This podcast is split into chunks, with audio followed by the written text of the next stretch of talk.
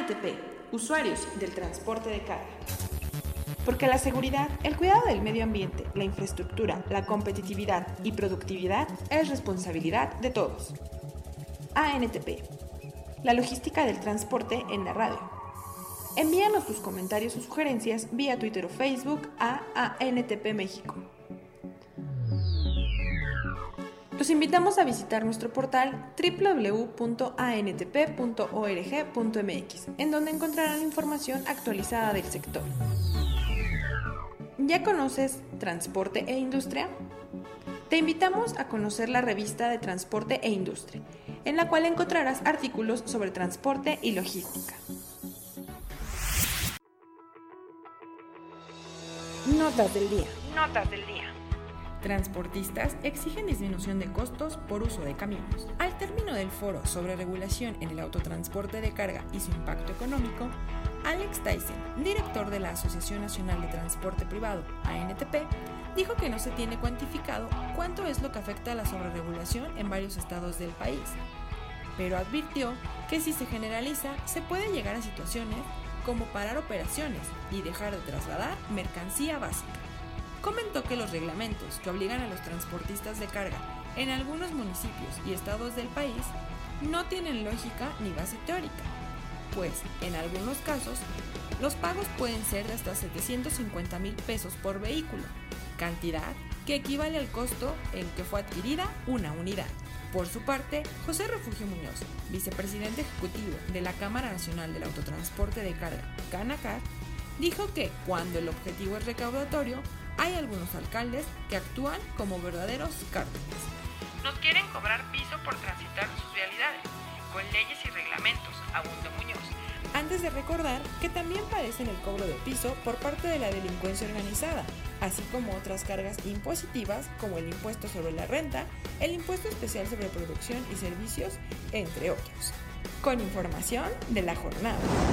Licitación de vías del sureste se realizaría este año. El nuevo proceso de licitación de las vías ferroviarias del sureste va a continuar, pese a que la semana pasada se formalizó la asignación de la línea Chiapas-Mayab y la línea de Oaxaca al ferrocarril del Istmo de Tehuantepec. En este sentido, de acuerdo con Yuriria Mascot, subsecretaria de Transporte de la Secretaría de Comunicaciones y Transportes, SST, informó que se espera que dicha licitación se realice antes de que acabe la actual administración. Hay tiempos, la Agencia Reguladora del Transporte Ferroviario está realizando los estudios para ver cómo se van a poder integrar las vías del sureste en una sola, señaló la funcionaria. Con información de T21. Impulsa MAN a su red de distribuidores a la máxima potencia. Leandro Radomil encabezó su primer gran evento como director general de MAN Truck Bus México, en Cancún, para celebrar la convención de ventas y postventa 2018, bajo el lema Arrancamos con máxima potencia. Los directivos de la armadora, que comercializa las marcas MAN y Volkswagen camiones y autobuses, detallaron ante los integrantes de la red de concesionarios el camino más productivo para seguir conquistando el mercado de carga y pasaje, haciendo énfasis en los productos de lanzamiento y en la amplia cartera que colocan a MAN Truck Bus México como una empresa full liner. Con información de Magazine del Transporte. Incrementa 1.3% producción de vehículos pesados en 2017, AMPA. En 2017, la producción de vehículos pesados alcanzó las 152.903 unidades, que comparadas con las 150.889 de 2016, representó un incremento de 1.3%, informó la Asociación Nacional de Productores de Autobuses, Camiones y Tractocamiones, AMPAC. De acuerdo con AMPACT, la exportación de vehículos pesados registró las 114.251 unidades, 42.642 unidades menos que en 2015, es decir, 19.9% menos a lo conseguido durante dicho año. Miguel Elizalde, presidente ejecutivo de AMPACT, comentó que si bien las cifras dan señales de una estabilización de las exportaciones, en 2017 salió de nuestras fronteras 27.2%, menos en 2015, nuestro mejor año. Con información de Nación Transporte. Resalta director de Capitanías de Puerto importancia de comercio marítimo. El 80% del comercio mundial se hace por mar, dice el contraalmirante Javier Torres Claudio, director general adjunto de Capitanías de Puerto de la Secretaría de Marina, CEMAR, quien subraya que a México han llegado unos 2.000 buques en lo que va del año, de los cuales se ha revisado el 48%. En entrevista con Notimex, dio a conocer que en un solo buque pueden transportar hasta 18.000 contenedores y, si nosotros nos ponemos a hacer el cálculo, ¿cuántos trailers o aviones se ocuparían para transportar esa carga? El funcionario insistió en que a la fecha el transporte marítimo es el que más se está desarrollando y el gobierno federal se ha dado cuenta de que es una oportunidad para incrementar el desarrollo nacional. Con información de México Export.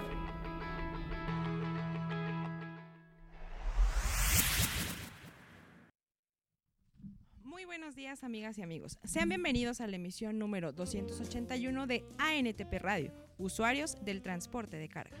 El día de hoy tenemos un programa especial. Como podrán darse cuenta, estoy acompañada de cinco mujeres que aparte de guapas e inteligentes, tienen una amplia trayectoria en el transporte de carga. Con ellas vamos a platicar en un momento más. Para la segunda parte, mis compañeros me hablarán sobre el acuerdo firmado entre Canadá y México en materia ferroviaria, también sobre el señalamiento horizontal y el movimiento de carga en los puertos de México. Pero antes de pasar a esta entrevista y otros temas, le pido a Patricia que por favor nos dé las efemérides del día. Claro que sí. Un día como hoy, 7 de marzo de 1765, nace Nicéforo Niepce, químico francés, inventor de la fotografía. También un día como hoy, 7 de marzo de 1999, muere Stanley Kubrick, director de cine estadounidense. Como indicadores del día de hoy los tenemos así, el dólar a la compra en 18.30, a la venta en 19.10, el euro a la compra en 22.99, a la venta en 23.65, la libra la compra en 25.72 y a la venta en 26.42. Y referirme al Día Internacional de la Mujer. Con ello quiero platicar con ustedes un poco de este tema. Un día 8 de marzo, que va a ser el día de mañana, el Día Internacional de la Mujer, es una fecha que se celebra en muchos países del mundo. Cuando las mujeres de todos los continentes, a menudo separadas por fronteras nacionales y diferencias étnicas, lingüísticas, culturales, económicas y políticas, se unen para celebrar su día, pueden contemplar una tradición de no, menos de, no menos de 90 años de lucha en pro de la igualdad, la justicia, la paz y el desarrollo. El Día Internacional de la Mujer refiere a las mujeres como artífices de la historia y hunde sus raíces en la lucha plurisecular de la mujer por participar en la sociedad en pie de igualdad con el hombre. En la antigua Grecia, Lisístrata empezó una huelga sexual contra los hombres para poner fin a la guerra. En la Revolución Francesa, las parisienses pedían libertad, igualdad y fraternidad. Marcharon hacia Versalles para exigir el sufragio femenino. La idea de un Día Internacional de la Mujer surgió al final del siglo XIX que fue en el mundo industrializado un periodo de expansión y de turbulencia, crecimiento fulgurante de la población e ideologías radicales. También quiero comentarles que la ONU y la igualdad de género ¿Qué sucede? La Carta de las Naciones Unidas, firmada en 1945, fue el primer acuerdo internacional para afirmar el principio de igualdad entre mujeres y hombres. Desde entonces, la ONU ha ayudado a crear un legado histórico de estrategias, normas, programas y objetivos acordados internacionalmente para mejorar la condición de las mujeres en todo el mundo. Con los años, la ONU y sus organismos técnicos han promovido la participación de las mujeres en condiciones de igualdad con los hombres en el logro del desarrollo sostenible, la paz, la seguridad y el pleno respeto de los derechos humanos. El empoderamiento de la mujer sigue siendo un elemento central de los esfuerzos de la organización para hacer frente a los desafíos sociales, económicos y políticos en todo el mundo. Entonces, mujeres, empoderamiento, igualdad de derechos y la participación de todas ustedes aquí es lo que nos congratula para estarlas hoy apapachando el día de hoy. Iris. Muchas gracias, Pati. Como bien lo comentábamos, eh, el Día Internacional de la Mujer se celebra el día de mañana pero queríamos aprovechar esta emisión para poder conocer la trayectoria de algunas de las mujeres más eh, que tienen un papel muy eh, importante en el tema del transporte de carga. Para ello nos acompañan el día de hoy Paloma, Olimpia, Patricia que va a estar aquí, que ya es de casa, también Tania y María Luisa. Ahora chicas, les pido por favor que eh, si nos ayudan a presentarse, hablarnos un poco acerca de lo que hacen en sus empresas y la trayectoria que tienen. Buenos días, gracias por la invitación. Creo que es un día muy especial y me da mucho gusto estar con todas ustedes. Gracias, Patti, gracias a la NTP. Bueno, yo soy Paloma Cano Castroserio, estoy en la Asociación Mexicana de Agentes Navieros, yo soy gerente de comercio exterior. Eh, yo básicamente en lo que me desempeño actualmente llevo cuatro años en la asociación y eh, damos asesoría legal en temas de comercio exterior y aduanas a nuestros, este, a nuestros miembros, a nuestros asociados. Eh, estuve ocho años en, en, aduanas, en el SAT, en la General de Aduanas, en operación aduanera, y ahora de este lado, pues en el sector marítimo.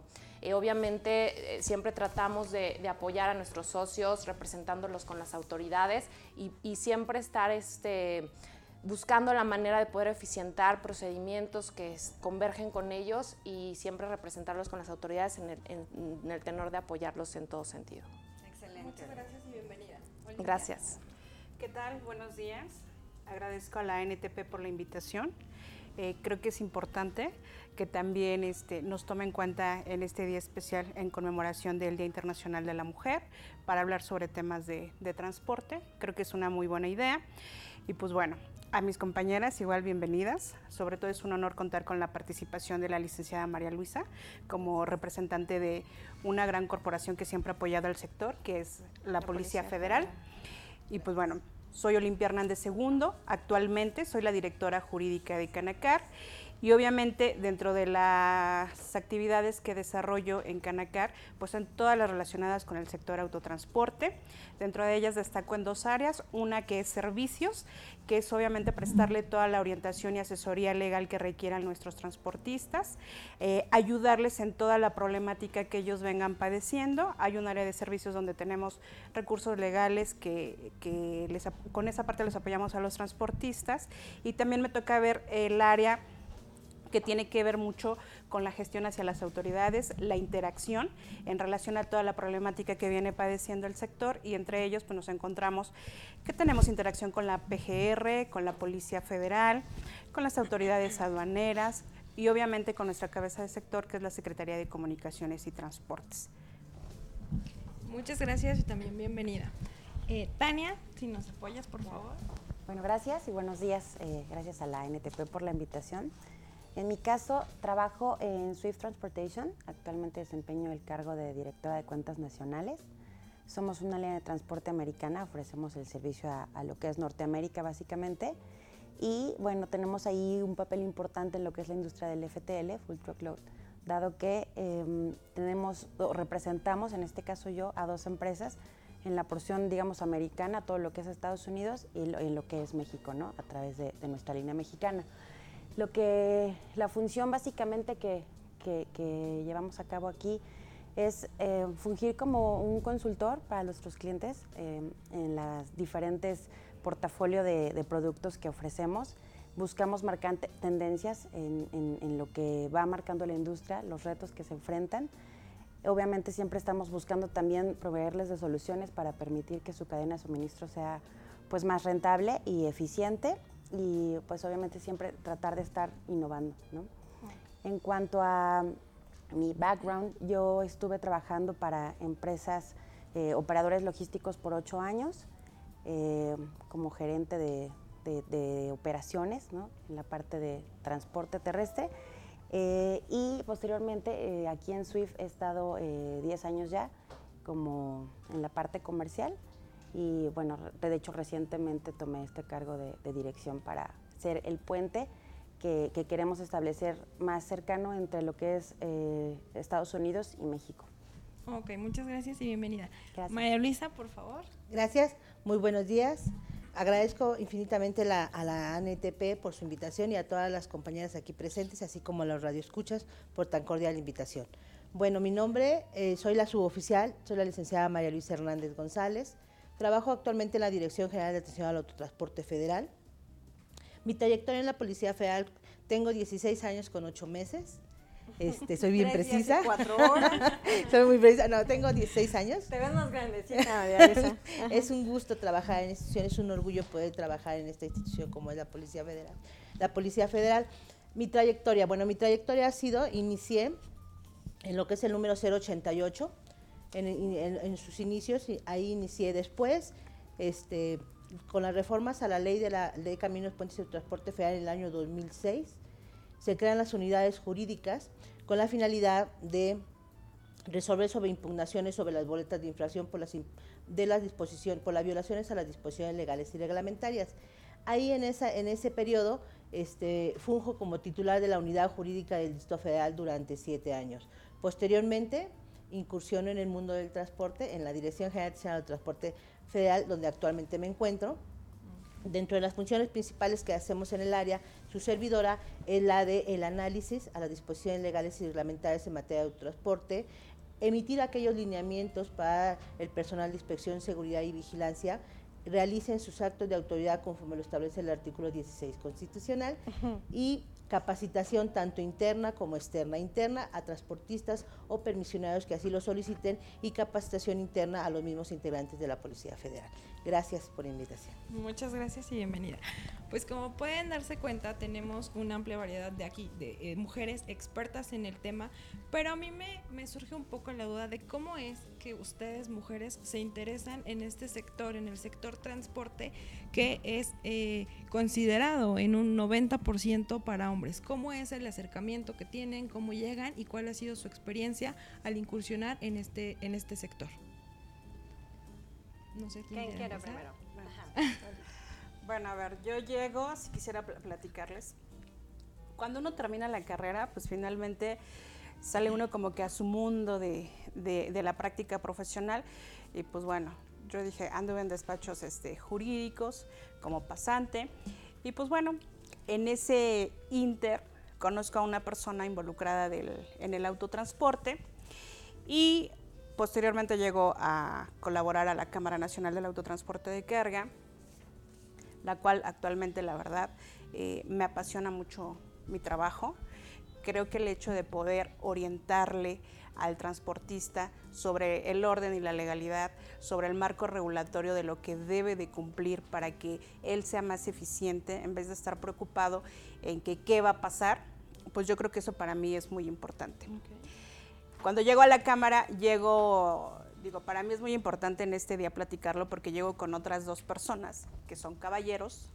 Eh, llegamos tres personas como pasantes y pues bueno, poco a poco se fueron yendo y la única que subsistió en ese inter, en ese momento, cuando llegamos tres personas, en donde dos de ellos eran caballeros, pues fue su servidora.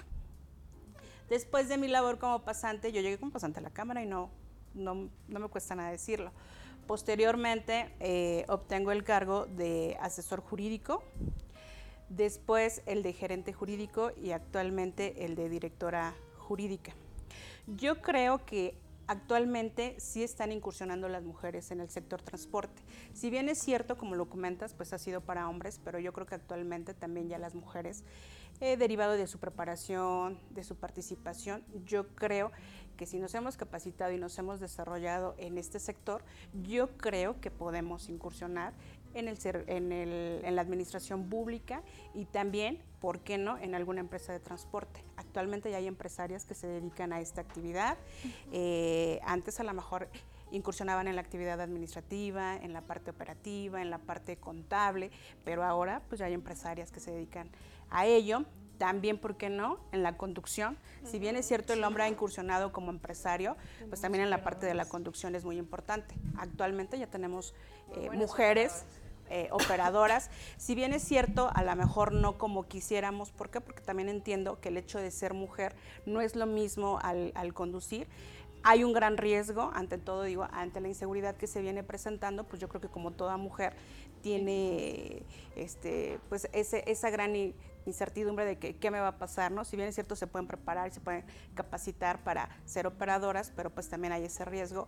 Además de que pues un vehículo de esa naturaleza, estamos hablando de un vehículo de carga que va a circular por carreteras federales, pues yo creo que también se necesita de menos tener los, los conocimientos básicos en cuanto a lo que debe de, mecánicamente vaya, debe de, funcionar la unidad.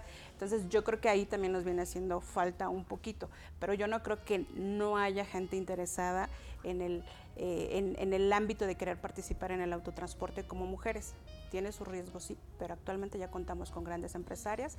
Incluso dentro de mi propio comité yo lo he visto, a lo mejor anteriormente incursionaban eh, básicamente caballeros de unos años para acá han estado incursionando también mujeres, donde creo que eh, en, los, en, el consejo de la Cámara que yo represento, pues se toman las grandes decisiones y qué bueno que ya están incursionando día a día más de ellas y las tomen en cuenta como empresarias del, del transporte. Excelente, Olimpia. A mí me encanta, me encanta escuchar tu trayectoria porque además te he visto crecer, he tenido el gusto de estar a tu lado, de aprender muchísimo de ti. Y déjenme decirlo nuevamente porque acabamos de estar en un congreso donde ella expuso su segundo premio ahí en COFESE y, este, y no solamente eres una abogada que yo estimo y que he aprendido mucho, sino ahora ella eres una triunfadora en COFESE también que sigo insistiendo que te debían de haber dado el primer lugar.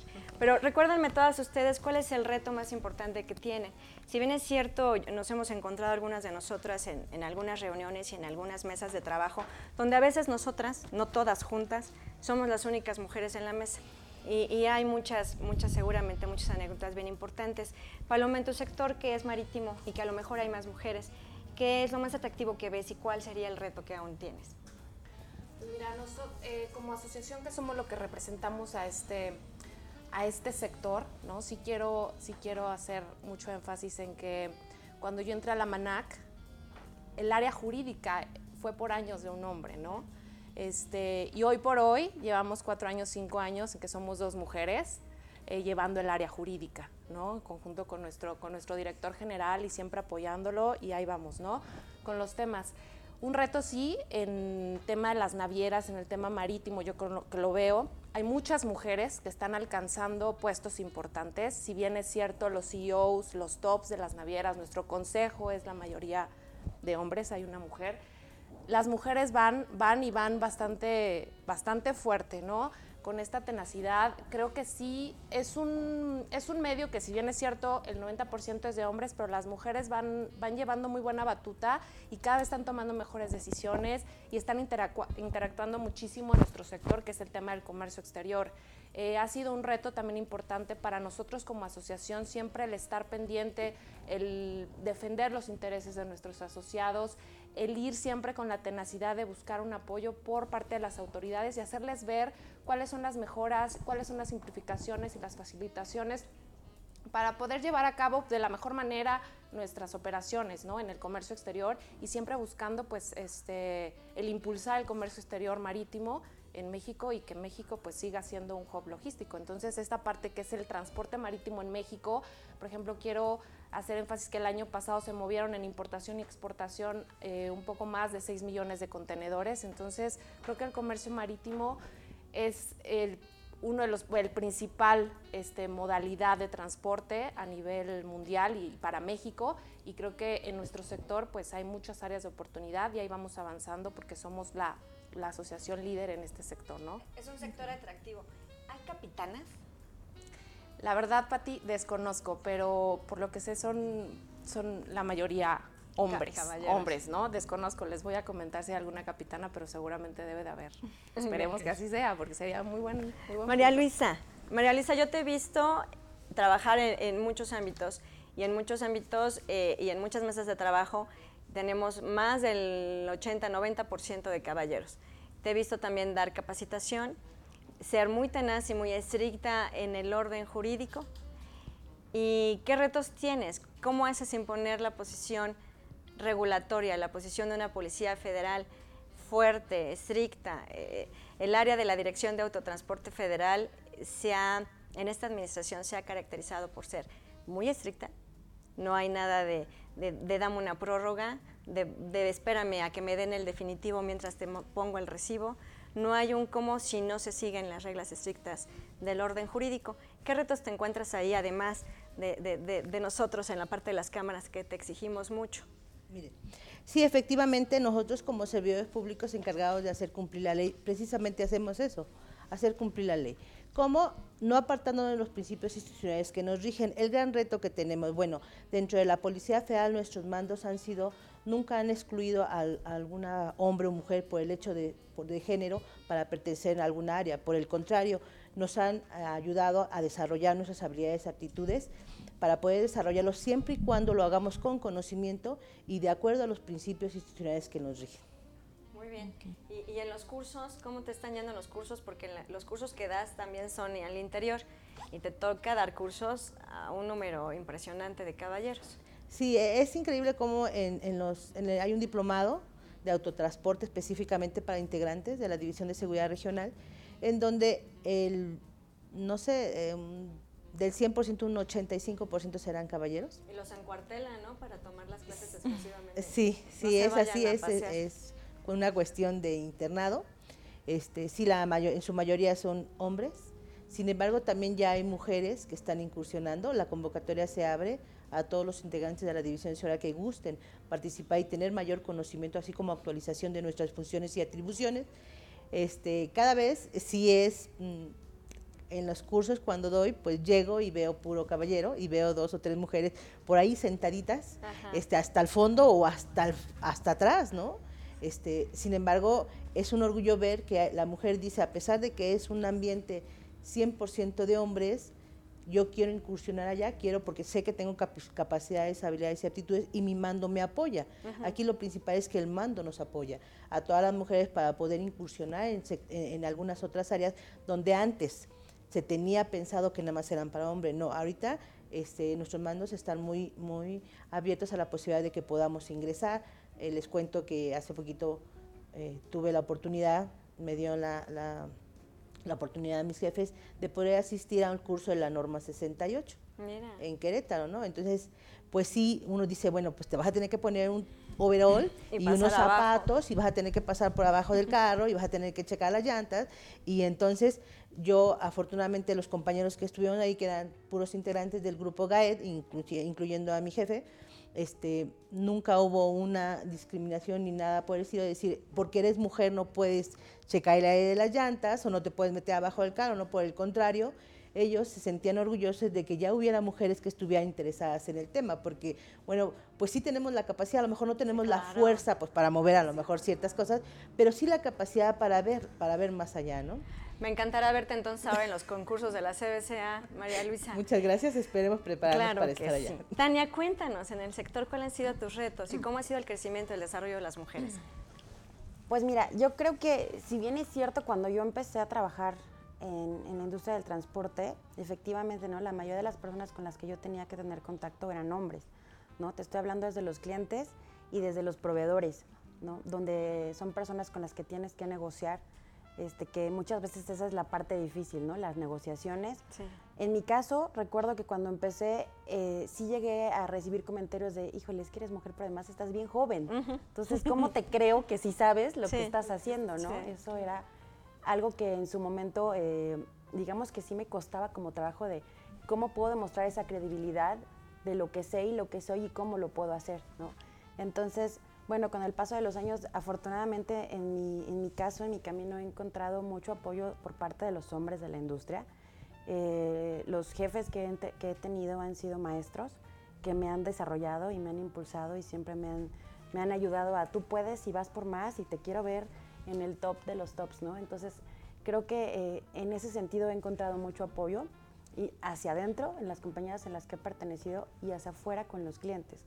Ahora, si bien es cierto que es una industria que, en su mayoría los puestos, digamos, altos los ocupan los hombres, también creo que eh, con el paso de tiempo he visto que cada vez hay más mujeres ocupando esos puestos. Excelente. Creo que las mujeres ahora somos, estamos más preparadas, somos más competitivas, muy apasionadas. Creo que en esta industria, digo, muchas, en mi caso soy mamá, este, y de repente tienes que tener esa combinación de cuido al niño, pero voy al cliente y voy de viaje, y, y ese, esa parte también es importante que recibas un apoyo para, para la empresa donde estás, ¿no?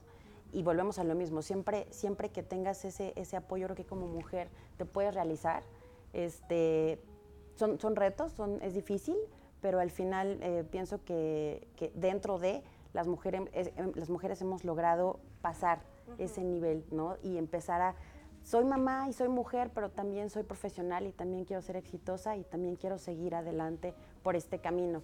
Entonces, bueno, eh, retomando un poquito en cuanto a la industria, em, pienso que las mujeres hoy en día estamos muy preparadas y, estamos fuertes, ¿no? Y, que definitivamente estás viendo ya más mujeres eh, tomando decisiones en puestos altos. Y para darte un ejemplo, yo creo que de los clientes que, hoy en día estoy atendiendo, a lo mejor 8 de 10 son mujeres. Excelente. Pues yo, yo, insisto, Iris, yo creo que es un tema de que hubo una necesidad de empoderamiento de la mujer para que precisamente exista esta equidad de género. perdón que te interrumpa. Sí. Nosotros pertenecemos a la Confederación a nivel internacional de agentes de carga y mm. agencias, agencias navieras. Sí, es correcto. En varios países. Lo que quiero hacerte, eh, bueno, comentarles es que, por ejemplo, Dubái, que es un país que pudiera presumirse, ¿no? Con este tema, el hombre, la mujer, o sea, un tema de género importante. La que es encargada de la Asociación de Dubái es una mujer. Excelente. ¿No? Eh, o sea, es una mujer. Obviamente participamos en muchos países, hay mujeres, obviamente más hombres, pero la de Dubái es una mujer. Entonces dices, wow, ¿no? Es en un país que pudiera presumirse que hay un tema de género importante, este, es, una mujer. ¿no? Excelente. Creo que son el tipo de señales que debemos de estar atendiendo y que eh, nos hacen darnos cuenta que cada vez las mujeres pueden incursionar más en un sector como en este que es transporte, que es de donde nos toca trabajar a la mayoría de las que estamos hoy aquí, que que si bien no eh, lo comentábamos ahorita antes de, entrar al aire, de repente es, sí, a, la, a lo mejor en la a la cabeza de las organizaciones están eh, los hombres o nuestros jefes, pero las mujeres ya estamos haciendo mucho trabajo detrás para poder favorecer eh, la logística y el transporte de mercancías. En este tema, si tuvieran que resaltar alguna acción que ustedes llevan a cabo en su día a día para eficientar o, la logística del transporte de mercancías, ¿Cuál es esa acción clave que ustedes tienen a su cargo y que estarían llevando a cabo durante todo su, desempeño en el ámbito laboral?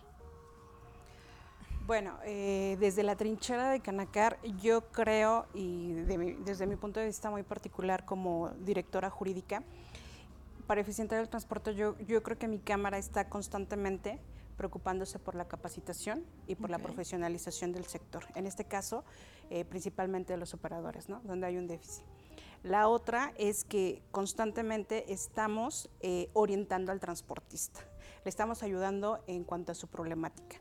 Si él durante la operación se comete algún acto que nosotros consideramos arbitrario, inmediatamente somos un facilitador para acudir y tocar la puerta de la autoridad y decirle qué está pasando aquí y lo que tratamos es que ese acto se corrija, ¿no?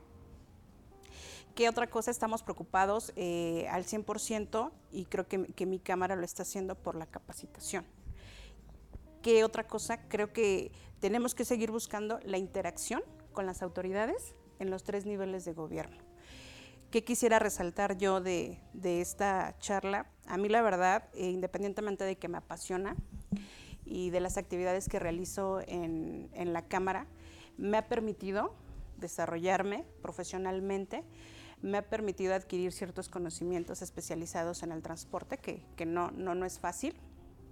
Me ha permitido la interacción con las autoridades, que debo de decir que dentro de ese ámbito eh, he conocido gente muy destacada que realmente ha colaborado y ha contribuido en beneficio del sector. También, digo, ¿por qué no decirlo? He conocido gente que realmente, y dentro de las autoridades, dentro que no aporta y ese realmente es un obstáculo para nuestro sector, porque en vez de hacerlo más ágil, más fluido, ¿qué quiere el transporte? Pues prestar un servicio eficiente, competitivo, circular por las carreteras, que las mercancías lleguen a su origen eh, de la manera inmediata. ¿Por qué? Pues porque son parte fundamental del consumo, del abasto, del estado a donde vayan. ¿Qué nos encontramos a veces? Obstáculos y que precisamente vienen de parte de las autoridades, como es el caso del Estado de Nuevo León, con los reglamentos que a últimas fechas ha, emitido. Entonces, yo creo que es importante y aprovecho que las autoridades tomen en cuenta que nos vean a nosotros como, como representantes de cámaras, como aliados, que les podemos decir y aportar qué podemos hacer en beneficio del sector para que este transporte sea más eficiente, más competitivo y se dedique a lo que se tenga que dedicar, que es transportar y que lograr que las mercancías lleguen a su destino y no estar viendo con las autoridades, pues oye, ¿sabes qué? pues este reglamento está así, este reglamento, digo, es la labor de cámara, pero finalmente si todos entendiéramos que esto debe de fluir, que debe de ser eh, un transporte, porque así lo necesita el país, más competitivo, yo creo que también estaríamos viendo el cómo evitar ese tipo de regulaciones, en el, en el caso de regulaciones, pues de obstáculos que la verdad no sirven de nada ni al país ni a ciertos sectores y principalmente al de nosotros que representamos, que es el autotransporte. Adicional de que me gustaría que María Luisa nos contestara también sus acciones que benefician al sector, eh, eh, independientemente de que yo soy fan de todas ustedes, de forma muy especial lo, soy de María Luisa porque además de ser mujer, de, ser una, una, empoderada en el sector, es policía. Entonces, contéstanos, pero después de tu contestación o antes tú dime, quiero saber a qué, qué quieren decir todas tus insignias. Bueno, mis siglas e insignias que porto el uniforme son estas. Esta es por 15 años de servicio dentro de la institución. Esta es de un diplomado de mandos. Este es un diplomado de autotransporte federal, en la especialización de autotransporte federal. Este es mi nombre, que me identifica como integrante de la Policía Federal, y este es el escudo de la División de Seguridad Regional. Este, sí me gustaría ahondar en el tema. Para mí es un orgullo estar aquí sobre todo con la licenciada Vizcaya, con la licenciada Olimpia, porque cuando yo llego al área de autotransporte, lo primero que me encuentro son a ellas, o sea, a ellas que nos hablan y nos dicen, tienen detenido un vehículo y quiero que me digan por qué. Si bien es cierto está cumpliendo con esto y esto y esto, el oficial está diciendo tal o cual situación. O sea, su pasión por lo que hacen, por, por la abogacía y por representar a la Cámara, sí también las hace unas grandes mujeres porque defienden lo suyo, ¿no? Siempre de forma muy respetuosa nos hablan y nos dicen, no cuestionan el actuar del policía, cuestionan el por qué no están pidiendo tal o cual cosa si la ley no lo dice, ¿no? Lo cual a nosotros como policía nos ayuda, porque al final el ciudadano, los, los usuarios de la red carretera son nuestros ojos y la Policía Federal del Transportista somos amigos del transportista, ¿no? Queremos que la mercancía llegue a su destino bien. Yo de veras eh, admiro a ustedes dos, igual a las dos compañeras aquí presentes, que tuve el gusto de conocerlas, las admiro por su trayectoria. Sí es un ambiente donde está regulado más por hombres, sin embargo, la incursión de ustedes viene a cambiar esto, ¿no? Viene a cambiar esto en la sociedad, de decir, ya hay mujeres que tenemos las mismas capacidades y aptitudes, y siempre las hemos tenido, nada más que pasaba que a lo mejor no nos dejaban cómo meternos, ¿no? ahorita con la apertura que hay de la sociedad y de nuestros manos, en el caso de la Policía Federal, de poder ingresar. Yo este, creo que dentro de lo de, para poder eficientar el transporte, yo vendría desde tres vertientes. Una, sería fomentar el cumplimiento de las disposiciones legales y reglamentarias, que cabe hacer mención, ¿eh? que cada vez eh, los transportistas están más más este, interesado en cumplir, porque eh, en las reuniones que se hacen ahí en la División de Seguridad Regional que va el transporte, dicen, a mí dígame qué estoy incumpliendo, y lo veo a través de ustedes, porque ustedes que representan a sus asociaciones o cámaras van con ellos, ¿no? Y nos dicen, a ver, la ley dice esto, y yo quiero ver, quiero cumplir y estar, circular sobre la carretera conforme establece la ley, ¿no? Entonces, este es un, un buen, un buen punto para eficientar el transporte, contribuir nosotros como Policía Federal con ustedes, como lo hacemos a través de las reuniones que se hacen con las cámaras del transporte, donde nos da mucho gusto atenderlos, porque de veras es decir, a ver, ¿qué estamos haciendo mal? ¿Qué requieren ustedes y cómo lo establece la ley? No, no irnos más allá, porque bueno, como ve público sí tenemos una responsabilidad de omisión y debemos de cumplir de acuerdo a nuestros deberes. ¿no? Yo diría que una de las principales es fomentar el cumplimiento de las disposiciones legales y reglamentarias. ¿Y cómo lo vamos a fomentar? A través de, a través de cómo, de la capacitación, de las pláticas que tenemos, de las reuniones, cuando ustedes nos dicen, oye, necesito que me vengas a dar una plática de tal o cual cosa, con mucho gusto, para eso estamos. Cuando ese acercamiento que hay entre las autoridades y del sector transporte. Otra sería yo sería que es asesorar a los permisionarios y en este caso al transportista de cómo deben de circular. Y la tercera, que sería la capacitación hacia adentro, hacia los mismos integrantes de la Policía Federal de decirle, a ver, oficial, tus funciones y atribuciones están contempladas eso y tienes que tener el conocimiento que para poder detener tal o cual vehículo y pedirle esta documentación está contemplado en tal ordenamiento legal, porque si no después la licenciada Olimpia nos habla y nos dice, me pidió algo que no dice la ley y eso se están excediendo en sus funciones, y lo cual está bien, ¿no? Sí, totalmente de acuerdo. Muy bien, Tania, cuéntanos, ¿qué, ¿qué acciones podrían contribuir a mejorar en el, en el ámbito en el que tú te desarrollas? Mira, como transportista creo que algo muy importante es el tema de la capacitación y el entrenamiento que se les da a los operadores. Hacemos mucha conciencia eh, cuando platicamos con ellos, tratamos de que las entrevistas o las, las, eh, comunicación con él sea cara a cara, hacer mucha conciencia que obviamente el hecho de que ellos justamente cumplan con el reglamento, que mantengan cierta velocidad, que respeten todas las normas, reglamentos, etcétera, es, es, en beneficio obviamente de ellos principalmente, ¿no? Se les hace mucho énfasis en la vida del operador, tu vida, es lo más importante, ¿no? Obviamente estamos transportando carga que un cliente nos confió, que tenemos que cuidar y que tenemos que entregar bien, ¿no? Sin faltantes, sin daños y que sabemos que es un, es, un trayecto largo en el que ellos pues pasan por muchas cosas. Entonces, algo importante es el, coaching, ¿no? Esa capacitación que les damos. Otra cosa importante que, que, también hacemos nosotros mucho hacia adentro, digamos, es el, el, el, que cuando estamos con un cliente, también ahora verles, hacerles ver desde el otro lado. Oye, ya llegó mi operador, viene cansado, viene de recorrer 1200 kilómetros, no se ha bañado. Sí, claro. No lo tengas 10 horas esperando, ¿no? Entonces, hacer conciencia con los clientes, ¿no? Platicarles mucho qué hay detrás de, tu escritorio, todo lo que estamos haciendo behind the scenes, ¿no? El operador salió, eh, corrió por muchas horas, etcétera, y tenerlo aquí no es eficiente para mí, ¿no? No es rentable para mis unidades. Este, obviamente yo quiero que estén corriendo, y por supuesto para los operadores, un operador que sale cansado, que sale enojado a la carretera es un peligro. Sí, totalmente. Entonces tú tienes que hacerle ver eso a los clientes y afortunadamente eh, eh, en la empresa en donde, a donde pertenezco hemos hecho muy buena labor. Son empresas con las que trabajamos grandes, transnacionales, y que muchas veces son los que van marcando ¿no? esa tendencia. Entonces, trabajar tan de cerca con estas empresas que nos permiten esa apertura nos ayuda mucho a que las cosas vayan poco a poco, ¿no? porque no es tan sencillo, pero que vayan haciendo esa conciencia de la importancia que es el trato ¿no? y, darle su valor a, pues al transporte ¿no? y todo lo que nosotros estamos haciendo atrás de eso. Excelente, Tania, muchas gracias. Paloma, desde, desde tu sector y, y, del papel tan importante que desempeñas, ¿cuáles serían los, los puntos o temas que contribuyen a eficientar el transporte de carga? Bueno, siempre yo creo que cada una de nosotras te pone la camiseta de tu sector, ¿no? Y la asociación a la cámara a la que perteneces. Entonces realmente haces tuyo y te apasionas por lo que quieres lograr y los resultados que quieres obtener. Nosotros siempre tratamos de trabajar de la mano en conjunto con autoridades, ¿no? A fin de simplificar procesos del comercio exterior y generar acuerdos para facilitar los mismos, ¿no? Y independientemente también con todos los actores que convergen en el comercio exterior.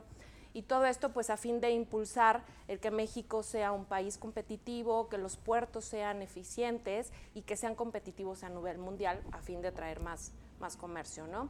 Este, Amanac también eh, hacemos más confiable el transporte marítimo por ser un enlace, la asociación es un enlace de flujo de información, ya que las agencias navieras, líneas navieras que tienen que transmitir información a la aduana mexicana y nosotros somos un enlace, entonces ese flujo de información eh, que se les da a las autoridades, pues es un flujo de información seguro y confiable, ¿no? Entonces, este, pues somos ese enlace importante con, autoridades y, con, nuestro sector, con las agencias y líneas navieras. Y por supuesto, pues el promover el cumplimiento de normas para el transporte marítimo y transporte de carga, pero siempre con la finalidad de que no obstaculice el comercio exterior y que no lo encarezca, ¿no? Para seguir siendo un país competitivo y que México sea pues un país de atracción a nivel mundial. Excelente, Paloma, gracias.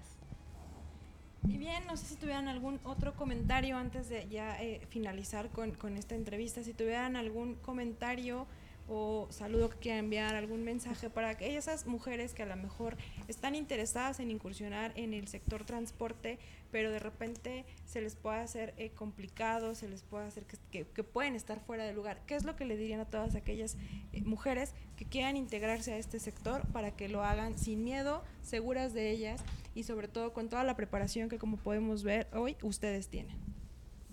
Si bien es cierto, es un sector complicado, pero es un sector también muy noble que va, van a terminar como ah, las que estamos aquí sentadas, apasionadas en el tema. Este, yo quiero dejarles una felicitación a todas ustedes, que el día de mañana en sus actividades laborales, porque pues no vamos a dejar de trabajar, tenemos mucho trabajo, ¿verdad? Este, tenemos reuniones, tenemos este, varios foros, ¿verdad? Este, María Luisa y, Tania y Olimpia. que, que, sea muy grato, que sea muy gratificante, que sea muy productivo y que sigamos impulsando no solamente un Día Internacional de la Mujer, sino un día a favor de los derechos de la mujer, que se celebre el Día de los Derechos de todas estas mujeres que impulsaron para seguir obteniendo derechos y que hoy creo que todas nosotras gozamos al máximo de, ellos. Este, María Elisa, una última reflexión. Sí, al final pues, yo quería eh, comentarles que contamos con el número 088, que es el que, se encarga de las quejas, denuncias, felicitaciones y demás, que lo pueden hacer a través del 088. También tenemos el, eh, de forma presencial este, en la calle de Londres, número 112, en la colonia Juárez, está el Centro Nacional de Acción Ciudadana. También lo pueden hacer por correo electrónico al ceac.cns.gov.mx, en Facebook en el CEAC-CNS y en Twitter en el arroba CEAC-CNS. Y en las plataformas digitales de la web de la CNS y la aplicación PF Móvil. Este, para nosotros fue un gusto que nos hayan invitado aquí a esta cuestión del Día Internacional de la Mujer poder decirles que estamos muy interesados en que el transporte en México siga eficientándose, así como también de coadyuvar con todos ustedes, ¿no? Para el mejoramiento del mismo. Gracias, por la invitación, gracias compañeras, fue un gusto conocerlas y participar con ustedes en el foro. Gracias. Tania. Ah, pues yo nada más a las mujeres que, como comentabas, que están incursionando, creo que hoy en día vemos muchas empresarias. Yo conozco un par, por lo menos, mujeres súper exitosas eh, sí se necesita ser aguerrida, definitivamente, y perder el miedo. este, pero yo creo que pasando eso, las cosas se van dando solitas, ¿no? Claro. Entonces, nada más eso, que se avienten. Eh, eh, apoyarnos entre mujeres, creo que es importantísimo.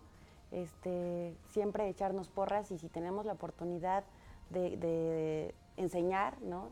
La experiencia que tenemos ahora hay las nuevas generaciones, los millennials, ¿no? Que tienen una ideología muy diferente a la nuestra enseñarles ¿no? y, poderle compartir todo lo que una eh, ha venido haciendo y, poder contribuir un poco más al crecimiento de la mujer. Excelente, Tania, muchas gracias. Y felicidades. Olimpia. Bueno, yo más que nada son recomendaciones. Digo, finalmente ya vimos que la, la mujer que quiera emprender, actualmente también tenemos muchas emprendedoras. Sí eh, yo creo que lo va a lograr porque yo conozco un, caso de éxito, digo, no lo voy a mencionar, pero son mujeres jóvenes que han empezado a incursionar en, en empresas de transporte y creo que ahí van. Sin embargo, sí unas recomendaciones a lo mejor a las instituciones educativas que impulsen lo que es las carreras que tienen que ver con el sector para efecto de que pues esto se pueda abrir y puedan este, empezar a capacitarse los que deseen. ¿no? Yo creo que es, que es muy importante en, cuanto a la profesionalización. A las autoridades, trabajar en conjunto con las cámaras, creo que tienen un gran aliado para efecto de ver cómo evitar la sobreregulación y trabajar en lineamientos operativos que desde las áreas administrativas para efecto de levantamiento de infracciones, de cómo se deben de observar para un mejor cumplimiento en cuanto a la normatividad, pues podamos ir de, de la mano, sobre todo para efecto de evitar este sobre regulaciones. Así también, ¿por qué no? Digo, tenemos un, el tema de inseguridad creo que nos aqueja a todos. Yo creo que tenemos plataformas eh, que podemos ocupar. Creo que actualmente esas plataformas tecnológicas no les damos el, uso que, se requiere, sobre, sobre todo en el tema de la seguridad, tanto de los vehículos. Hablando de seguridad pública y de seguridad vial, yo creo que es muy importante retomarlo. Yo creo que es muy importante que las autoridades utilicen como debe de ser ahora los famosos C5, creo que traen, tienen mucha tecnología, pero creo que todavía no hemos homologado la parte de cómo a lo mejor sacarle un mejor provecho. Y al usuario del transporte, pues yo creo que establecer mecanismos en coordinación para que las mercancías, obviamente estoy hablando de en coordinación con el transportista, para que las mercancías puedan llegar a tiempo a su destino. Yo creo que cada quien haciendo lo suyo y cumpliendo los derechos y obligaciones de cada una de las partes, pues podemos hacer un transporte mucho más eficiente. Agradezco a la NTP por haberme invitado y el participar y conocer a las mujeres destacadas dentro de su propio sector y a lo que se dedican. Muchas gracias, Pati. Gracias, Te agradezco la, invitación nuevamente. Muchas gracias y felicidades. Y eh, Paloma, si nos puedes dar tus comentarios, por favor. Yo creo que hoy por hoy hay muchos sectores en los cuales ya el tema de género ya no es un tema, ¿no? Ya cada vez las mujeres están incursionando en estos sectores que creíamos que eran de los hombres o 100%, 100 de los hombres, ya cada vez vamos avanzando mucho más. Este, si es una cuestión de preparación, de desarrollo, de inteligencia, de experiencia, de tenacidad, de pasión y claro que puedes llegar a donde tú quisieras llegar. Y bueno, como, como decía Tania, el que las mujeres nos sigamos apoyando unas a las otras y bravo por aquellos hombres que también impulsan a las mujeres y que no tienen un issue con que una mujer pueda ser su jefa, con que una mujer puede ser su homóloga, con que no tienen ese problema, porque se trata de experiencia, ¿no? Y estás este, en un objetivo, estás en una cámara, estás en una asociación y luchas por un objetivo. Entonces, bravo por esos hombres que también impulsan a las mujeres y felicidades. Y gracias, Pati. No, gracias a ti, Paloma. Gracias a todas ustedes. Pues muchas gracias y eh, después de escuchar a esta eh, interesante entrevista con estas grandiosas mujeres que se desempeñan muy bien desde el, sector en el que lo hacen en su trinchera, eh, nosotros nos vamos a un corte comercial. Previo a ello, quiero dejarles el saludo y reconocimiento y felicitación de mi director general, el ingeniero Leonardo Gómez, quien en este momento se encuentra en la inauguración del evento de Expo Foro, pero oh, desde allá está pendiente de la entrevista y también de Rubén Flores que nos hizo favor de dejarnos un mensajito en nuestras redes sociales. Ahora sí vamos a un corte comercial. Les recordamos que pueden seguirnos en nuestras redes sociales, en Facebook ANTP México y Twitter arroba ANTP México. Regresamos con más en ANTP Radio, usuarios del transporte de carga.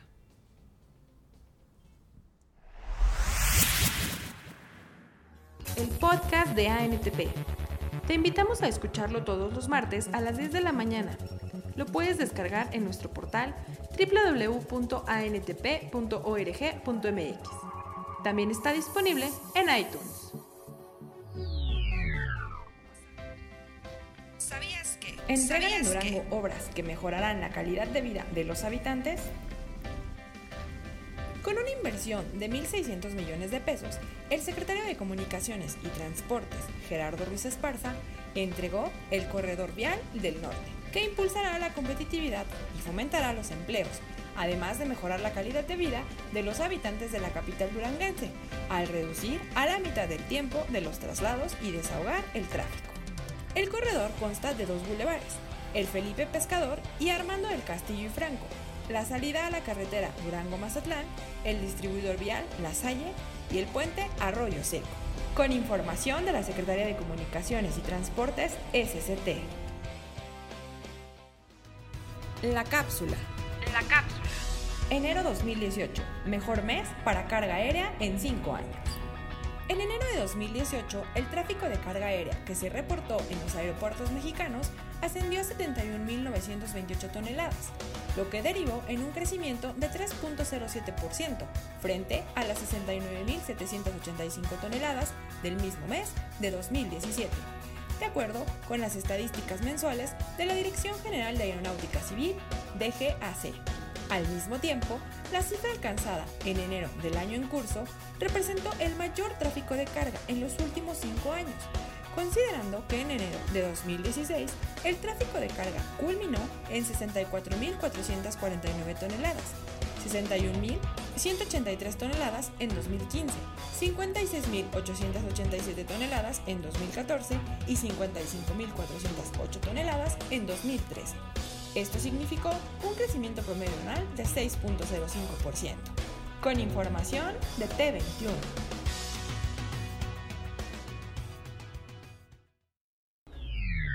Un accidente de tránsito es un evento multifactorial en donde intervienen diferentes elementos. Esto significa que la seguridad vial no depende de una sola configuración vehicular, sino que es responsabilidad de todos. En México se debate sobre los vehículos de doble remolque, también conocidos como full trailers o full, esos vehículos que nos parecen grandes y monstruosos. Hablemos claro, Estamos seguros que el gobierno, la industria, los autotransportistas, usuarios y sociedad en general queremos lo mismo, seguridad en las carreteras. En realidad la percepción que tenemos de los fulles o vehículos doblemente articulados se ve influenciada por la desinformación y los datos erróneos que son compartidos sin bases sólidas u oficiales. Claridad, veracidad, la verdad acerca del full. Punto número 1. La gente dice, aquí en México los vehículos grandes circulan como se les da la gana, usan todo tipo de carreteras, además de ir sobrecargados. Infórmate, no existe norma de aplicación internacional en peso y dimensiones. Cada país establece su propia regulación. En México existe una norma oficial, la NOM 012, en donde desde 1995 se fijaron los pesos y dimensiones máximas para todas las configuraciones vehiculares, incluyendo los dobles remolques. De igual manera, especifica que este tipo de camiones solo pueden transitar en carreteras de alta especificación, conocidas como ET y A. Lo cierto es que la NOM 012 nació ante la necesidad de mejorar los niveles de seguridad vial, utilizar y preservar la infraestructura carretera y asegurar la competitividad del país. De hecho, en esta norma se establece el peso bruto vehicular máximo de 75.5 toneladas. Aguas, Debemos tomar en cuenta que el peso bruto vehicular es el total de la suma del peso del vehículo y de la carga. Punto número 2. La gente dice, solo en México existen vehículos tipo full. Infórmate, en otras partes del mundo existen vehículos de carga igual o más grandes y con mayor peso que en México.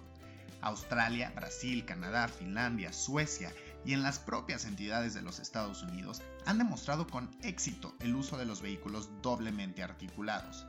Claro ejemplo es que Canadá y Estados Unidos llevan más años con su Tratado de Libre Comercio que nosotros y no se han homologado en peso y dimensiones vehiculares por así convenir a sus intereses. Punto número 3. La gente suele decir, el peso de los vehículos full es la causa principal de los accidentes viales en México. Entérate. Hasta este momento no se ha comprobado que el peso es el problema en los accidentes. Datos duros. De acuerdo al Instituto Mexicano de Transporte, el IMT, en su última estadística del 2014, el 78.67% de la causa de los accidentes es atribuible al factor humano. Punto número 4. Hay quien dice, los fulles son los vehículos que causan más accidentes, lesionados y muertes en las carreteras. La realidad es que en todas las estadísticas oficiales de los países en donde se permiten los fulles, el índice de accidentes de vehículos múltiples es mucho menor que el de otro tipo de vehículos. De acuerdo con el Anuario Estadístico 2014 del IMT, se registraron más accidentes viales de camiones unitarios y vehículos sencillos que doblemente articulados. Punto número 5. La gente dice, es imposible detener un vehículo con 75.5 toneladas de peso bruto vehicular. Que no te engañen, para que un vehículo con 75.5 toneladas de peso bruto pueda transitar se requieren de características técnicas especiales, especificadas en la NOM 012, solo para full trailers, como por ejemplo sistema de frenos ABS y freno auxiliar de motor, cámaras de frenado de doble acción y velocidad máxima controlada, a más ejes, neumáticos y balatas, mejor es su frenado. Punto número 6. Hay quien dice, el full daña muchísimo la infraestructura. Conócelos. Una de las características y beneficios de este tipo de vehículos es que poseen más ejes y neumáticos, por lo tanto distribuye más su peso entre ellas. Comparada entre un camión o vehículo sencillo de carga, también cuentan con suspensión de aire, este tipo de suspensiones contribuye a el menor deterioro del pavimento. Punto número 7. La gente dice, el uso de vehículos doblemente articulados solo le conviene a los intereses de unos cuantos. Infórmate, hagamos cuentas. A más viajes, más gasto para el autotransportista. Pongamos un ejemplo. Se contempla trasladar 100.000 toneladas anuales de Monterrey a México, lo que es equivalente a 898 kilómetros. Un full lograría transportar las 100.000 toneladas en 1.818 viajes, mientras que un camión unitario lo haría en 3.389 viajes. Por lo que hacer más viajes para mover la misma cantidad de producto no favorece a los autotransportistas ni a los usuarios. Nadie gana, pues genera un mayor gasto para todos. Punto número 8. Hay quienes dicen, el vehículo full consume más energía y contamina mucho. Sigamos con el ejemplo anterior. Si movemos las 100.000 toneladas y obtenemos el índice de emisiones y contaminación por tonelada transportada, que no te mientan, el resultado arroja que el camión unitario emite 38% más dióxido de carbono que el full. Esto quiere decir que los camiones de doble remolque son más amigables con el medio ambiente. Un full diferenciado bien hecho y que atiende la regulación no solo de la NOM 012 de peso y dimensiones, sino también de la NOM 068 que establece las condiciones físico-mecánicas que deben cumplir los vehículos para transitar en las carreteras, es el más seguro, el más amigable con el medio ambiente y la infraestructura, así como ser el más productivo y competitivo para los sectores industriales y el país. Un operador de un full requiere de una licencia especial, más horas de capacitación, lo que significa un mejor operador, y el vehículo, al ser un vehículo diferenciado, deberá contar con mayor tecnología. Mantente informado, ahora ya sabes un poco más sobre los beneficios de los fulls que la desinformación no nos gane. Hablemos claro, porque la seguridad vial es responsabilidad de todos. ANTP, usuarios del transporte de carga siempre comprometidos.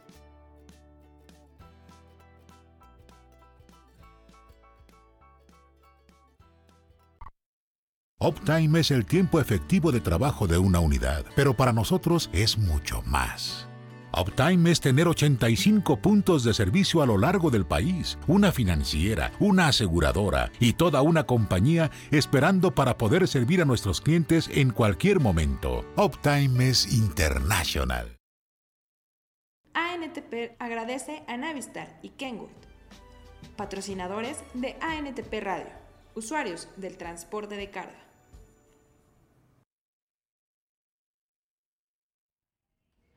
Estamos de regreso en ANTP Radio, usuarios del transporte de carga. Doy la bienvenida a mis demás compañeros que se han integrado a esta segunda parte del programa. Elías, buenos días. Hola, buenos días, Siri. Gustavo, buenos días. Hola, ¿qué tal? Muy buenos días a todos. Daniel, muy buenos días. Muy buenos días. Y Perla, buenos días. Hola, ¿qué tal? Muy buenos días a todos. Ellos nos van a compartir diferentes temas de los cuales les comenté en la primera parte. Por ello le pido a Perla que nos comente acerca del acuerdo que firmaron en materia ferroviaria Canadá y México. Perla, ¿qué nos puedes hablar acerca de este acuerdo? Pues mira, Iris, te comento. Eh, México, a través de la Agencia Reguladora de Transporte Ferroviario, en este caso su titular, Benjamín Alamán, firmó un acuerdo con Canadá, en este caso eh, para eh, facilitar el intercambio de información en materia ferroviaria, el cual consiste en poder intercambiar la información de mejores prácticas.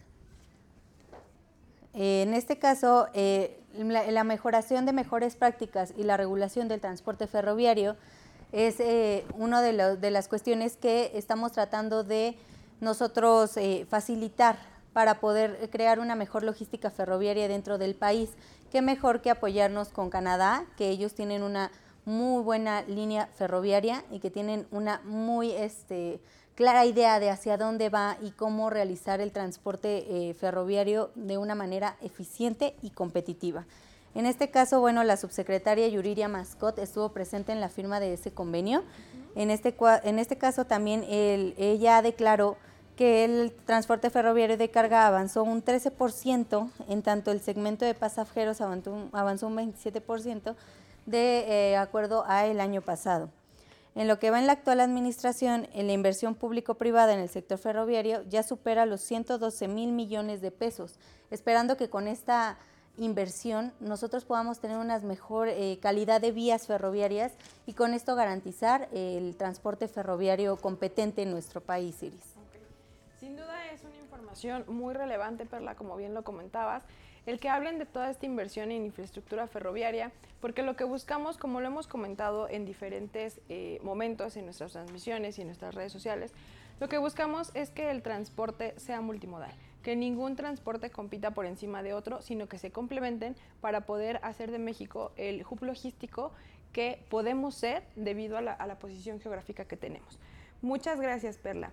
Y ahora también le pido a Elías que por favor nos comparta estas cifras relevantes acerca del movimiento de carga eh, a través de los puertos mexicanos. Elías.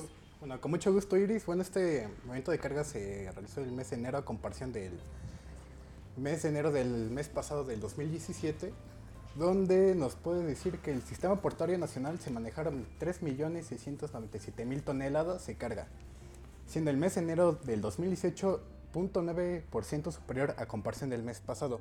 Esto significa, pues, suena muy poquito, pero significa gran movimiento de carga, tráfico de carga, como ahorita estabas diciendo, Iris, por sistemas intermodales y modales en la gran movimiento de tráfico de puertos que hay en el país. Al igual, donde se mueve mucha carga son petróleos y derivados, más que nada en los centros petroleros que están en el Golfo, con sería Dos Bocas, que es un puerto petrolero. Al igual como aquí nos maneja para los TEUs, el tráfico de contenedores que se operaron fueron 518 mil TEUs con una cantidad superior del 9.1%.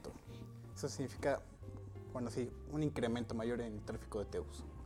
Y el puerto que mayor realizó mayor tráfico de carga fue Lázaro Cárdenas con un 16.5% de tráfico de carga a nivel nacional.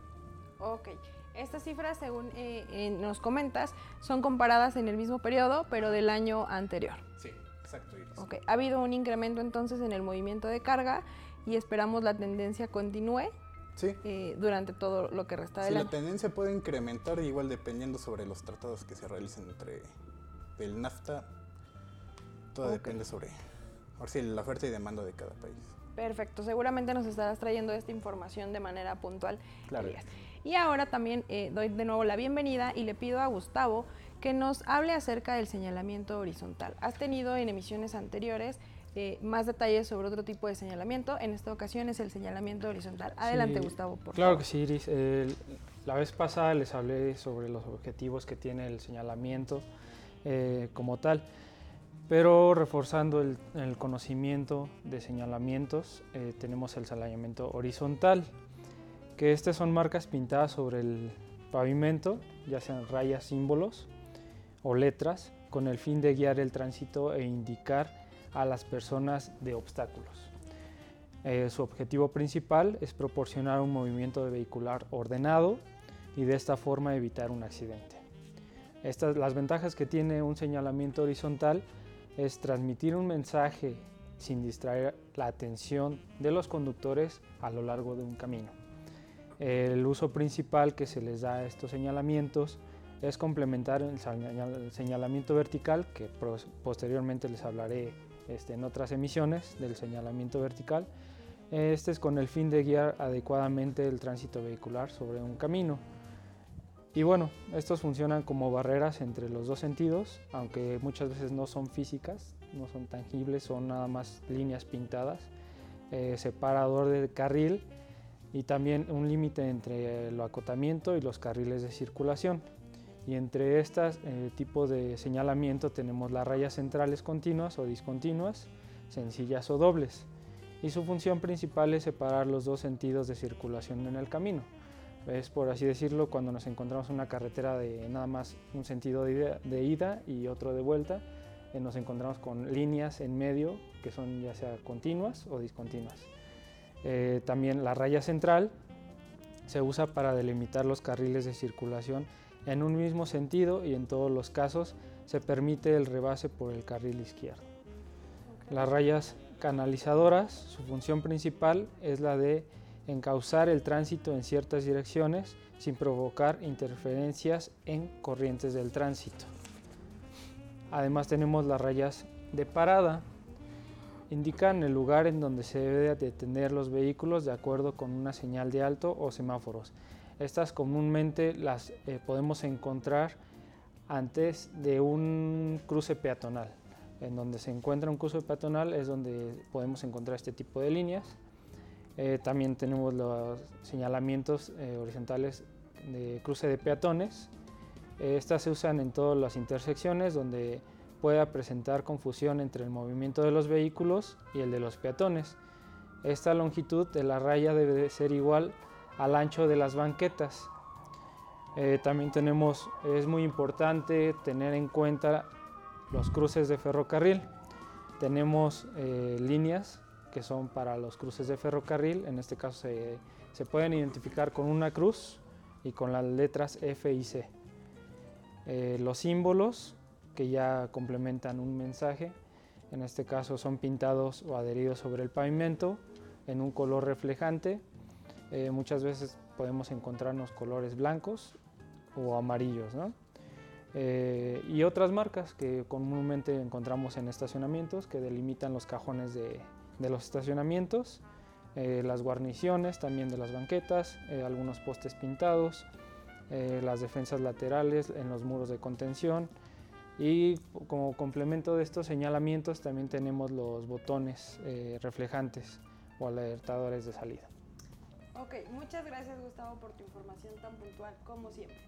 Eh, Aparte de, este tema, seguramente nos estarás trayendo más información relevante, pero antes de finalizar la emisión del día de hoy, quisiera que en conjunto con Daniel nos hablaran de un tema eh, primordial, importante y que tratamos de entender todos los días en, en la Asociación Nacional de Transporte Privado. Es el tema de la seguridad vial. Daniel nos trae información relevante sobre este tema de la seguridad vial, pero enfocado a una convocatoria que salió de parte de eh, la Cámara de Diputados, me parece, Daniel. Así es, Iris. Buenos días. Eh, yo les vengo a hablar que la Cámara de Diputados lanzó la convocatoria que se denomina Galardón Nacional de Seguridad Vial Proacción 2018. En el marco del Foro Nacional de Movilidad y Seguridad Vial, la Cámara de Diputados hará entrega de la primera edición del Galardón Nacional de Seguridad Vial a las empresas de ámbito social, público y privado que hayan hecho difusión, promoción o hayan realizado o implementado estrategias y programas, así como acciones encaminadas a la prevención de accidentes del tránsito. es importante esta convocatoria ya que nosotros, como, como bien saben, tenemos el Premio Nacional de Seguridad Vial, el cual hemos venido desarrollando desde hace unos años atrás. Y este premio lo inscribimos, la asociación lo inscribió para participar en esta convocatoria. El Premio Nacional de Seguridad Vial nos puede apoyar un poquito más a mi compañero Gustavo. Eh, eh, bueno. el Premio Nacional de Seguridad Vial eh, reconoce a empresas generadoras de carga y transportistas también en sus mejores prácticas de seguridad vial. En estas eh, se evalúan desde mantenimiento que les dan a las unidades, capacitación a los operadores, así como campañas de, seguridad, eh, de prevención para los operadores, en este caso de alcoholimetría, este, de, drogas, de campañas de salud. Eh, así también a los operadores se les realiza un examen también este, para que participen en esta categoría que tenemos en el Premio Nacional de Seguridad Vial. Ellos ah, realizan un examen, las empresas primero lo seleccionan, hacen un filtro eh, y pues ya aquí interiormente en la NTP se les hace un examen teórico eh, para que ganen el Premio Nacional de Seguridad Vial. El Premio Nacional de Seguridad Vial este año sería su eh, decimanovena edición próximamente les hablaremos de la convocatoria que saldrá este, en el mes de abril. Eh, próximamente ya les estaremos hablando de las bases y sobre todo de cómo pueden participar. Eh, es un evento que de verdad reconoce las mejores prácticas que tienen las empresas en seguridad vial y pues con ello pues tienen eh, la idea o tienen este, un mejor alcance de, la ISO 39001. Nosotros tenemos un manual que se alinea a la ISO 39001, entonces las empresas que participan en el Premio Nacional de Seguridad Vial tienen ya como un 80% eh, garantizado para cumplir la ISO 39001. Entonces es un plus que, tienen las empresas que participan en el Premio Nacional de Seguridad Vial. Entonces estén atentos eh, en próximas emisiones les vamos a ir hablando poco a poco de, este Premio Nacional de Seguridad Vial y cómo pueden participar. En este punto creo que es importante mencionar, Gustavo, Daniel y, demás compañeros, que este evento, eh, más bien, la ceremonia de entrega del Premio Nacional de Seguridad Vial se hace tras un año de trabajo y evaluación de los operadores. Eh, a lo largo de este año se van evaluando a las empresas conforme a un manual que tenemos, a los operadores, se hace previo a esta em, eh, ceremonia, me parece que son como dos o tres meses antes, los exámenes de evaluación, pero la ceremonia en sí, el evento en donde se entregan estos galardones a los operadores, es un evento 100% familiar, en donde también tratamos de hacer esa conciencia en el operador que reconozca la importancia que tiene su labor y la importancia y el papel tan importante también que desempeña su familia. Eh, los operadores en esta ceremonia van acompañados con sus esposas, con sus hijos, para, recibir eh, eh, los premios, suben acompañados de los niños. De repente desde ahí empieza el tema de la cultura vial. los hijos, las, las esposas, aprenden un poco acerca de la importancia que tiene el saberse conducir, el, manejar con todas estas recomendaciones de las cuales también nos has hablado en emisiones anteriores, Gustavo. Pero esta ceremonia eh, hemos llevado a cerca de como 500, 600 operadores que van acompañados de sus familias. Eh, ellos tienen una plática motivacional para que también hagan conciencia de la importancia que tiene, de la labor tan noble que desempeñan, lo importante que es que ellos circulen todos los días con la mercancía para que llegue al consumidor en tiempo y forma. También eh, se hace un eh, reconocimiento a las empresas, nos acompañan autoridades, pero toda esta ceremonia es la culminación de un trabajo que se hace a lo largo de un año en el Comité Nacional de Seguridad Vial. Sí, se trabaja a lo largo del año eh, en el comité, como lo mencionas, el Comité de Seguridad Vial.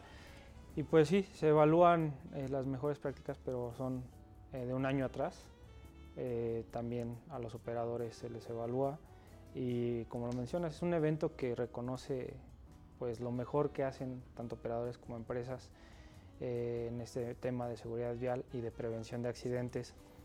Y al trabajar con sus familias, pues se genera una cultura que, que tanto las mm, esposas e hijos pues ya se llevan una idea de lo que es la seguridad vial y la importancia que tiene el trabajo de ser un conductor, un operador profesional. La verdad, eh, yo reconozco el trabajo de los operadores porque no cualquiera se suma o se, eh, se aventaría a, a, conducir un camión. ¿no? La verdad, este, reconozco su labor y por ellos pues es que tenemos muchos de los productos que podemos consumir. Eh, la verdad, el hacernos llegar un producto en tiempo y forma siempre es reconocer por los operadores.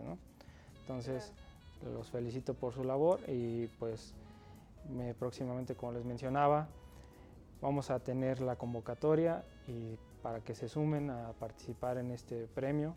Eh, tanto operadores como la certificación de la empresa. Y pues bueno, en la convocatoria que mencionaba Daniel, pues hicimos una, pequeña labor de pues participar con el Premio Nacional de Seguridad Vial. Entonces, eso es de suma importancia, lanzamos nuestra nuestra base, propuesta, para, participar. Ya está inscrito el premio y esperemos los resultados. Eh, el jurado de, este, de esta convocatoria eh, está presidido por un representante de la Comisión Especial de Movilidad de la Cámara de Diputados y estará conformado por individuos y organizaciones especializadas en la materia. Ok, tenemos, tienen, si alguien más está interesado en participar, ¿Tiene alguna fecha límite? ¿Cuáles son eh, eh, las bases?